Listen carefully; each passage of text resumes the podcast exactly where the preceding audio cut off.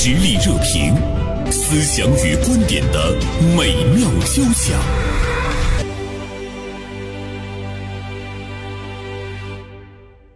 今天我们来聊一聊火爆的哈尔滨吧。现在呢，关于哈尔滨旅游的这个火爆出圈，已经呢是让人目不暇接了。呃，其实呢，作为整个东北板块中的一员，大连作为大连人来讲，我们也在想说，这个泼天的富贵什么时候呢能降到我们大连的头上啊？呃，今天大连晚报名笔视线的执笔人江宏宇写了一篇评论性的文章，题目是《顶流之路：哈尔滨的启示》。姜老师，中午好。大家中午好。哎，同时呢，我们也请到了大连江湖自驾俱乐部的总经理宋佐一做客我们的直播间。宋总，中午好。嗯，中午好，各位听众，中午好。嗯，今天我们就来聊一聊这个哈尔滨的顶流之路吧。而且我看到江宏宇老师的这篇文章的时候呢，其实提到了一个数字：三天六十亿的这样一个流量，的确是一个顶天的流量啊。呃，姜老师，您从这个传媒人的角度上来讲，怎么看哈尔滨的这个火爆？你觉得它根本的原因是什么？我觉得根本还是在于服务，就是它在细节上胜出。中国其实它不缺美食，也不缺美景。你比如说上半年的淄博烧烤出圈，那么比淄博烧烤做得好的，锦州比它还好，对吧？那你说哈尔滨现在冰雪正当其时，长春也一样。北大湖滑雪场、净月潭滑雪场也都很好，但是他们为什么没火起来？嗯，我觉得呢，哈尔滨这个冰雪季，它营造了一种狂欢节的氛围，这个是可能中国游客需要体验最缺乏的，因为狂欢的氛围实际上是一种完全的释放，这个跟平时我们那种工作生活状态都比较快节奏的、比较压抑的状态，是形成了一个特别特别好的供给。如果说供给侧提供的话，它能让你更开心，让你全民释放。但释放的前提，它是一种安全感。嗯，这种安全感是怎么提供的呢？你看哈尔滨，它这个这次提出要给大家提供宠客模式。嗯，就是宠着你。对，你想想，你大爷那真是你大爷，你你大姨就像你自己家的大姨一样，这么爱护你，那就是有绝对安全感。你只有有绝对的安全感，才能有呃释放。和狂欢，而不是，呃，我做好了什么东西，然后听之任之啊，欢迎你们来吧。啊，他不是这个态度。对，包括那个表达的语言，咱家，就是我觉得咱家就一下子就，呃，拉成一个共同体了哈。啊，宋总是刚从哈尔滨回来。对，没错，我是周四啊，刚从哈尔滨回来，是在哈尔滨过站。啊，实际这一次主要形成的，我们去的目的是阿尔山和漠河跨年，呃，一个冷极自驾。但是回来的时候呢，最后一站我们就把这个停靠点放在了哈尔滨。嗯，呃，到了哈尔滨以后，其实今年的冬天的哈尔滨和以往我们的感觉不太一样，就是有点不太认识的感觉。在我的印象当中，我认为是进哈尔滨城区的时候，因为我们是自驾游去的，开着车肯定会拥堵。嗯，呃，另外一个呢，停车会很麻烦啊，停车不方便。我们做好了很多的预案，不选择在城区内开车。但实际的话呢，这一次在城区内没有想象的那么拥堵，冰雪大世界的这个人流量很大啊，但是呢，没有想象的像网上看见的，就是排队两个小时或者三个小时的这种情况。嗯，呃，因为合理的把这个人群给分流了，蹦迪的，然后摩天轮的这些每个场次的这个。都比较合理的分开，在我的概念，冰雪大世界以往的去的时候，一个小时就基本上到极限了啊！就无论你穿什么，都会感觉很冷。但是中途的时候呢，我们就到了这个冰雪大世界的室内的咖啡厅去喝了杯咖啡，听着乐队的演出，然后呢很惬意，而且呢大部分的游客冷了或者累了，就到里面去休闲一下，场地很空旷。所以说，这种就是合理的把人群分开，又让考虑到大家的切身的感受，嗯啊，让大家能够在旅游的过程当中呢，感觉到很舒服。其实他做了很多的工作啊，我感觉到确实这一次的哈尔滨文旅局也好，还是当地的市民也好，流量来了，也确实接得住了。嗯。接住了，我觉得这个挺难的，而且刚才听宋总说呢，我都有一点想去哈尔滨的感觉了。蒋老师有没有同感？他对你的那个服务很贴心，因为年年这个时候呢，对哈尔滨来讲一定都是旅游旺季，这个是毋庸置疑的哈。这个是老天爷给他们赏饭吃，但是他们的这种贴心的服务，这个倒是挺让人意外的啊。媒体上报道出来的情况，他在景区里边，嗯，手套。五块钱一副，嗯，雪地鞋三十九块钱一双。听说有一个呃饭店卖那个锅包肉卖到了六十八块钱，结果呢，在网上被哈尔滨本地人一顿狂喷，怎么能这样呢？然后这个店据说是给骂关门了，就是它在服务质量上已经形成了一种全民监督的那种模式，就打破了一个我们以前固有的一个看法，好像就是这个景区景点的价格加价都是天经地义的，嗯实际上不是，就像卖东西一样，讲究薄利多销，人来多了，那么它的利润可能就上来了。我就想，哈尔滨现在这么热，而且持续走这个热度，政府后边肯定是推手，但是它从市民、从民众这个角度来讲，这热度不减，它并没有成为一种泡沫，那就它已经得到了实惠。就是说，他们的付出有回报。你想想，三天六十个亿，具体到每一个呃哈尔滨市民，你不管你是开车的、开出租车的、开饭店的，嗯，他们都有很丰厚的回报。就是它形成了一个哎非常好的一个良性的循环，同时呢，它调整了一个心态。我的这个景区内各种各样的价格一定是要比外面高，甚至于作为我们游客来讲，我们都是允许的，我们都觉得它很正常。没错。但是从哈尔滨的角度上来讲，它可能是打破这种认知，打破这种所谓的正常之后，让大家体会到比较好的一种循环。从个体的角度上来讲，它真的是薄利多销了。它不是靠着这种道德制高点去要求，比如说大家人人都是活雷锋，那哈尔滨人真有这么好吗？真能人人做到都是活雷锋吗？我觉得不可能的。任何一个城市，它都有好的有一般的，对吧？对对，但是呢，哈尔滨现在形成了这样一种庞大的那种舆论氛围啊，有一种正向激励的作用，觉得哎，大家都说我们好，那我们就应该做得更好。这是一个是一种美誉度的双向奔赴，大家夸这个城市，然后夸这个市民，市民更爱这个城市，嗯，然后呢，城市呢对市民也有一种引导，良性的循环，双向的那个奔赴哈。宋总，你是旅游界的业内人士，你觉得对于一个旅游城市来讲，它真的是要做到这些，是一件容易的事情吗？其实哈尔滨每年的冬季它都火啊，就是除了疫情三年以外的，它每年的冬季都很火。但为什么今年的火让人感觉不太一样？以往的话呢，会出现一些负面新闻，比如说雪乡宰客呀，那是全国的人民都知道。包括今年的话呢，在负面新闻的公关下，然后呢也很快的就做了调整。这一次的话呢，就是在我的亲身体验，确实比想象的要价格要合理多了。我们住的中央大街的酒店是一家四星级的酒店，有的客人因为没玩够，呃，就是想要再继续延住两天。我当时就比较担心，我但实际我们预定的价格是四百八十块钱，是提前一个月预定的酒店，临时又决定增加了两个晚上的酒店价格没有变。然后我们到了哈尔滨以后呢，就大家认为都我们都来过哈尔滨，但是这一次的话呢，我们去吃个俄餐吧。我们就在中央大街附近的这个马迭尔宾馆去吃了一个俄餐。我们做好了一个心理预期，可能是我们七个人、八个人的话要吃个几千块钱的俄餐，但实际的话价格没有那么离谱。嗯，呃，而且呢，基基本上把这些比较有特色的餐呢也都吃了。西餐嘛，它有一些乐队的表演，而且呢有很多南方的游客，就是很静的坐在那儿吃个俄餐，听着音乐，看着表演，很休闲、很惬意的这种享受。比如说冰雪大世界、东北虎林园这些是要花门票的，那你除了花门票的以外，还能给客人带来什么？其实他做了很多，就比如说在索菲亚教堂附近，提有很多的旅拍的啊，新生的一些旅拍的一些这个摄影师啊，带着这个沙俄时期的这种的服装，让这些小姑娘们，南方的小姑娘们穿着这个服装，在对着东正教堂、索菲亚教堂在拍照啊，雪天的拍照。其实那个画面能想象很唯美。索菲亚教堂广场实际是免费的啊，但是能够给客人带来的这个景色是非常不错的。你包括中央大街，中央大街的话呢，一条商业街。一公里的一个商业街，它也是一个免费的一条街。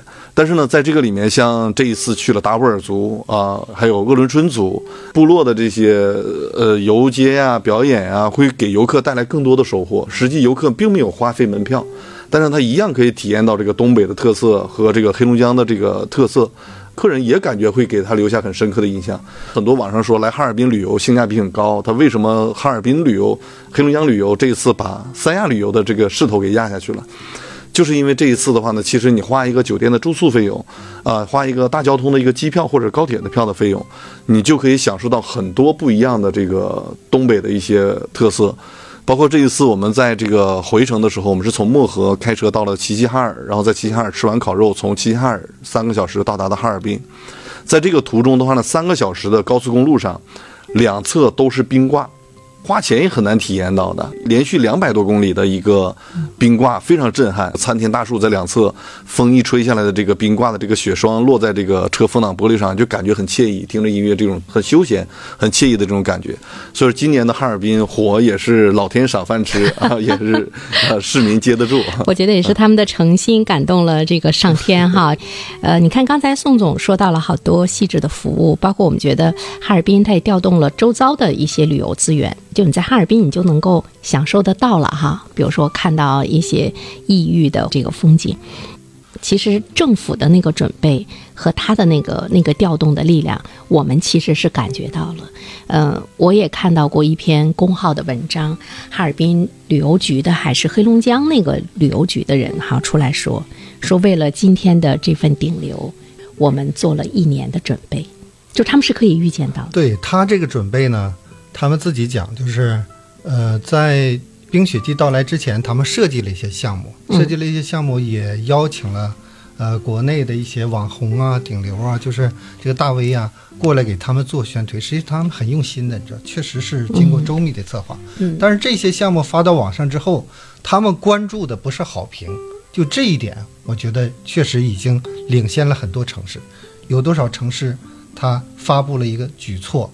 然后他怕别人骂，把评论区都关掉的，或者是把负面的都给你过滤掉的。嗯，但是哈尔滨呢，他专门看这些负面的评论，提前试错，就是说，呃，看看别人需要什么。那么所谓的这个用户思维，所谓的换位思考，人家一键解锁，非常容易做到。包括他那些细节，嗯，就是什么切冻梨啦，又是什么这个这个，包括机场的换衣间，那都是游客提的。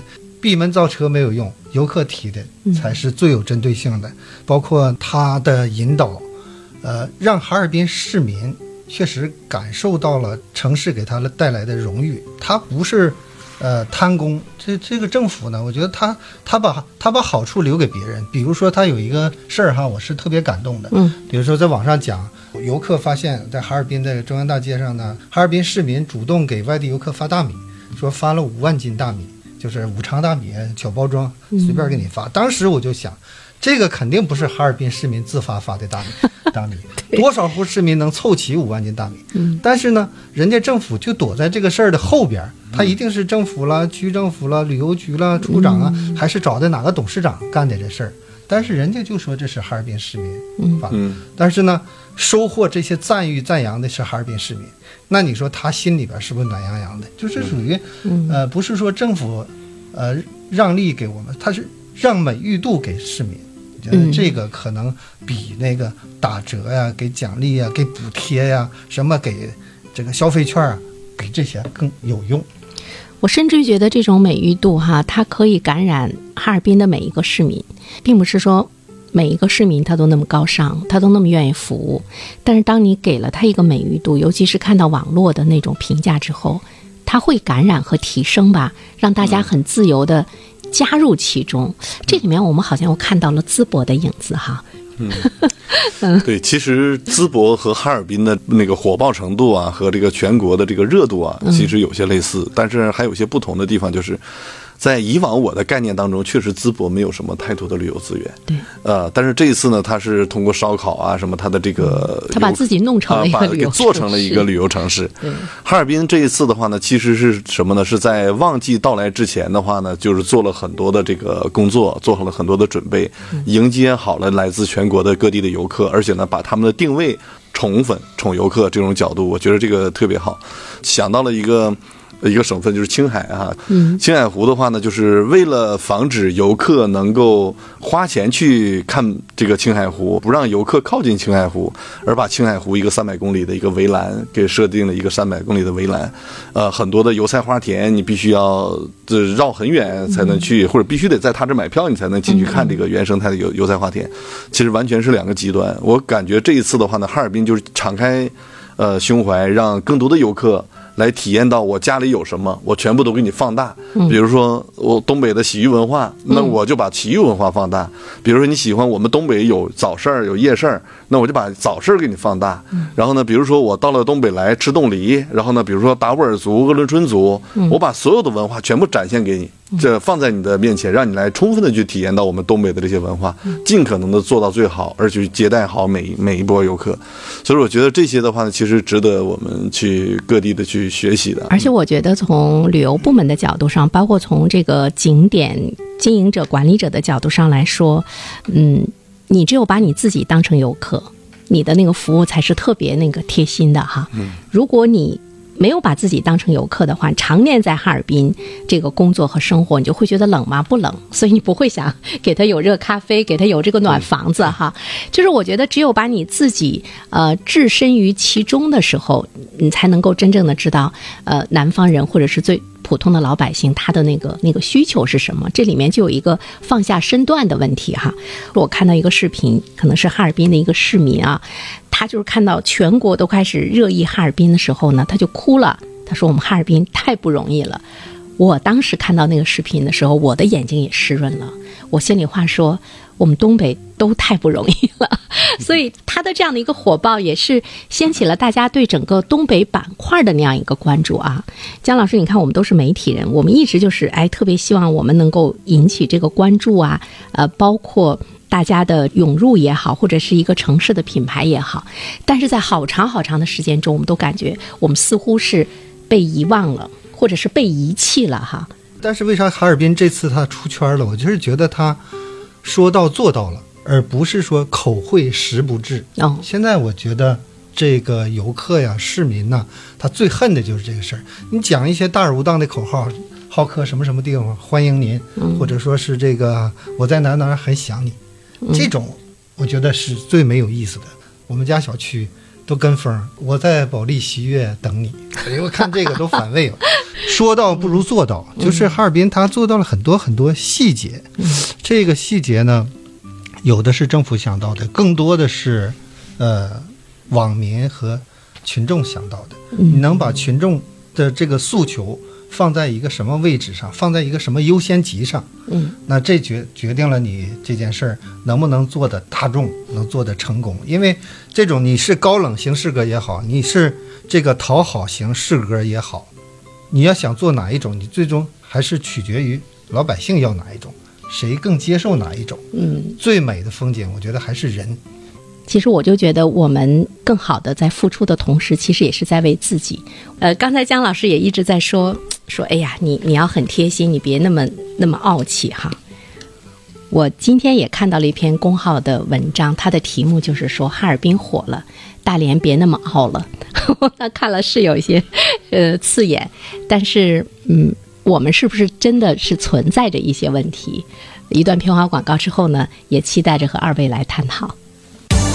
社会热点，传媒观察，穿透共识，寻找价值，实力热评，谈笑间，共论天下事。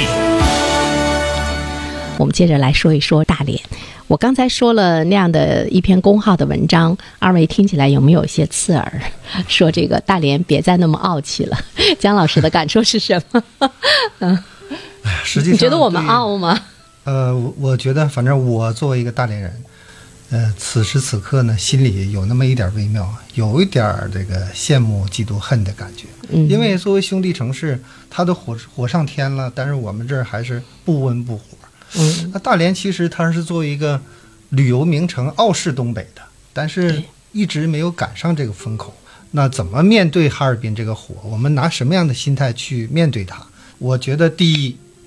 呃，我们要真心真意的承认人家的好。嗯，哈尔滨火了，对我们也有好处。那证券时报报道说，哈尔滨旅游火了之后，甚至带动了整个东北股的上扬，因为它毕竟在东北啊，对我们是有好处的。嗯，另外呢，我们要大大方方的去夸人家，也可以去蹭流量。现在这个时代，它本身就是互动双赢。你不是说我高冷，或者是我在这块儿闭门思过，这不是这样的。你看那个沈阳旅游局局长，他就做的很好，叫什么克斌？他说：“大家好，我我是尔滨的哥哥克斌，然后我们沈阳也很好。嗯然后包括，嗯、我今天在网上看到这个广西那边的公交车披上了整个东北那个大红背面儿，因为最早就是广西这帮小孩儿。就穿着那个小暖色的橘色的羽绒服跑到哈尔滨，大大家送了他一个外号叫什么？呃，广西什么小橘子？呃，就是跟广西这边有互动，小砂糖橘。但是广西这边很快就接到了这个信号，哦因为哈尔滨给你释放的是善意，而且哈尔滨正火在当时。那广西那边直接就把那个公交车装扮成东北那个大背面那种风格，就跟我们做呼应，而且确实也已经看到了哈尔滨、黑龙江这边发团去了。嗯，你看，这就是双赢。面对这种情况，我是觉得我们应该做点什么。今天砂糖橘的车队就是广西的砂糖橘车队，是正好是到达黑龙江，然后呢，黑龙江的这个交警队是列队迎接，然后呢，警车开道啊、应该一会儿就进哈尔滨了啊、这是刚刚我在那个网上看见的，嗯，嗯，那就听着我，我觉得浑身起鸡皮疙瘩，就是让人感动的不行了。但刚才姜老师发出一个灵魂的拷问，就是我们要干点什么？我们现在我我看到就是呼声比较大。大连的海蛎子呼唤南方的小土豆，就这个呼声比较大，但是做了什么？我从我从行业内的角度来嗯替我们大连说两句哈。嗯首先就是大连的二零二三年夏天也很火，很多外地来一个朋友订一个三星级的酒店都要六百块钱啊、就是酒店一房难求。尤其是从我们行业内的角度来讲，很多朋友来大连的话呢，其实我们都有点打怵，就是该选择什么样的酒店，他找我们肯定想要便宜一点的，但实际大连没有便宜的酒店了，在这个季节。所以说今年的大连也很火，但是呃在网络上没有火。但是呢，周期很短暂啊、就是大连的旅游旺季的周期其实可以延长，可以拉得更长一些，但周期很短暂。但是目前来讲的话，其实我们作为东北的浪漫之都大连城市，还是很有特色的。现在哈尔滨倡导的是冰天雪地，也是金山银山。但是呢，我们大连的话呢，有海，然后呢有海鲜，有滨海公路，然后呢有很多的这个风景，也是非常值得这个来游览的。但是我觉得大连最佳的季节肯定不是现在啊、不是作为一个南方的游客概念当中来大连的理由和大连的这个风景，肯定不是在冬季。他们想凉爽，对，所以说呢，我们大连的冬夏季的这种的避暑，包括大连的风光，包括大连的浪漫，其实可以是在做好充分的准备，从五一。开门迎客，然后呢，一直到十一，应该这是一个非常好的契机。包括我们大连的周边的海岛、长海县，包括海王九岛等等，这些地方都很有特点，可以对南方人来讲，包括内地人来讲是非常值得一来的。那我们就可以把这些文化给放大。另外一个呢，在我作为大连的，在大连生活的这个感觉。呃，要想吃到一个海鲜的话呢，一定要去一些高档的饭店和餐厅才能去吗？或者是一定要买了海鲜回家才能吃吗？作为一个外地游客，该怎么去感受到你大连老百姓的这种的生活、这种的文化？可能找一个非常好的夜市，我们搭建一个非常好的夜市，买到了海鲜，样样数数的买完，现场就煮。我现场就给你加工啊，收给你一个加工费，现场就可以加工，而且这些海鲜保证新鲜，然后呢，体验到特特色，甚至的话呢，渔民送拉打上来的，我就可以让你去品尝，把这些最好的一面放大去给游客，否则的话呢，我们。其实想象的话呢，在大连想要买到一个海鲜，在一个夜市去逛，大连本地人也都不知道该去逛什么样的夜市、什么样的早市，才能去吃到这些特色。我觉得把这些东西给放大，然后呢，给揉进到这个呃游客的这个心里面去。呃，另外一个就是在包括玩海，海只能看吗？只能站在海边看一见海吗？比如说像皮划艇啊，比如说桨板、帆船啊、游艇、垂钓、潜水等等的这些东西，我觉得都可以放大，让游客去体验。最重要的一点是教会游客该怎么玩儿。嗯，呃，游客在来之前，其实他不需要通过旅行社，他一样也可以玩得明白。那这一点就很重要。另外一个就是，呃，产业链当中的每一个环节，周期旺季周期长了，那你的价格也不一定就是说要涨的幅度那么大了。啊、把价格呢让游客的心里都接受得了，周期给它拉长一些，这样会比较好。就像这次的哈尔滨，其实确实没有那么贵，你包括冰雪大世界的门票三百块钱，呃，仔细一听不便宜，但实际的这个冰雪大世界的门票。里面的项目确实非常的丰富，而且呢，它这个周期要比我们大连可要短暂的多了。啊，因为它过了正月十五，那个冰基本上就开始融化了，嗯。啊，那所以这个周期的话，它是很短暂的，三百块钱的门票其实还是比较合理的，嗯，而且呢，给你带来的体验也很多，包括摩天轮呐、包括这个大滑梯啊，全都是免费的，嗯。尤其那个大滑梯，我在网上看视频的时候，看的我都心里痒痒，就它太诱人了啊！提供的那样的一个免费的服务。刚才宋总说到的，我觉得最主要的一点就是我们怎么样能够真正的引起那个流量，因为嗯、呃我们自己觉得很火，但是你没有引起那个流量的关注的话，你的这个城市的品牌其实是没有打出去的哈。去年夏天我们大连是很火，就是我们没有在我们真正的这个旅游旺季的时候，用价格和特别贴心的服务，能够让大家有一份感动。我觉得只有你感动到他，因为他们是最接地气儿的、最真实的老百姓。就是我觉得好像是我们在我们的那个旺季的时候，你你似乎是没有把这个给抓住啊。嗯就是在这个元旦假期期间，你看宋总上哈尔滨，他住在中心城区的一个四星级酒店，嗯，房费竟然四百八，四百八十块钱。是我们自己都说太便宜了。这个做的太到位了。因为对于工薪阶层来说，哈，就是要算计着花钱。首先要承认，在我们国内城市流动这些人，他们是一个普通的草根游客。是如果是冰雪，如果真正是有钱人土豪，那你可以去阿尔卑斯去滑雪了，对不对？他就不会去哈尔滨了。去哈尔滨这些就是嗯请着年假，带着老人，带着朋友，拖家带口，价格是一个很核心的因素。嗯哈尔滨的物价呢，它就做的特别好。再一个就是，它这个服务，这种宠客模式，它就像请客一样，就是我们请别人吃饭，那你能不能说我就列的一个菜单，我这些菜都是好菜，然后欢迎大家有空的时候来我家吃饭，我家在哪儿？你说这种情况来的人会多还是少？大家就觉得你没什么诚意。那你请客之前，你是不是你想请谁都挨个打个电话，个性化的邀约？个性化的服务才是最动人的。你说现在大连的景区，比如说我们告诉他们，我们所有的景区都是这个免费。呃，打打七折 或者打几折，嗯。价格打折这个嗯。是最不具个性化服务的一个举措。我觉得。嗯。你要想想这个之外的事儿，呃，其实这个大连市文旅局啊，每年也会组织到各个省，呃，去做推广宣传。嗯呃，但是就是从我的角度，从我从业的角度来讲，其实各自做好各自岗位应该做的工作，呃，来接待好每一个游客。嗯，政府服务于企业，嗯，然后呢，企业服务于游客。我觉得这是把每个环节去给服务好啊、不能出现一些低价团费啊、附地接啊、诱导消费啊，或者一些不好的、不良影响的一些产品，就完全给它砍掉。我那天看到一个我们大连旅游局的一个工作人员发的一个朋友圈，我当时看完之后心里是五味杂陈的哈。他就是也是放了一个小视频，就是我们什么南方小土豆来大连吧。他那个视频里面就有好多我们大连市民的那个那个心声。他说前面有有一段导语，他说什么呢？他说：“来大连吧，还用得着文旅局的局长喊嘛？”我当时看完之后哈，我就觉得哦，我们依然还是很高高在上。他说：“你看我们这么多市民都喊了，我们还用喊吗？”当然是需要你喊，一定是需要你喊。姜老师说到的是沈阳旅游局的局长，对吧？就你的那种真诚的表态，它很重要。嗯对，我觉得我觉得首先你要想我能做什么，想的这个角度，你不应该说他那儿做成了那件事儿，有很多我们不可比的因素。你如果这样想的话，嗯，完全是一种啊逃脱责任的态度。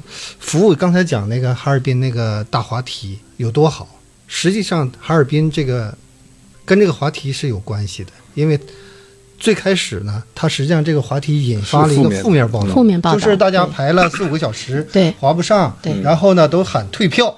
哈尔滨这边呢，很快就给他们都退了。这里边有一个细节是什么呢？很多人都玩过了，嗯，他也说我没玩着，嗯，但是哈尔滨这边呢，并没有对这一部分，并没有对这件事儿去解释、嗯去计较，嗯去发出恶声。嗯，哎，大家特别感动的一点就是，他虽然有他被委屈的地方，但是他始终没有对游客发恶声。嗯嗯所以大家领会到了他那种包容、开放和真诚。嗯所以说，那你这个还用解释吗？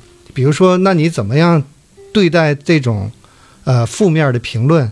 呃，怎么才能危机公关？怎么实现逆风翻盘？大家总说大连为什么没有火？没有没有火的机会？嗯其实我们有的。前一段时间那个负面的报道，鬼秤事件，全国沸沸扬扬，大家都关注了。那这件事儿，它有没有可能反转？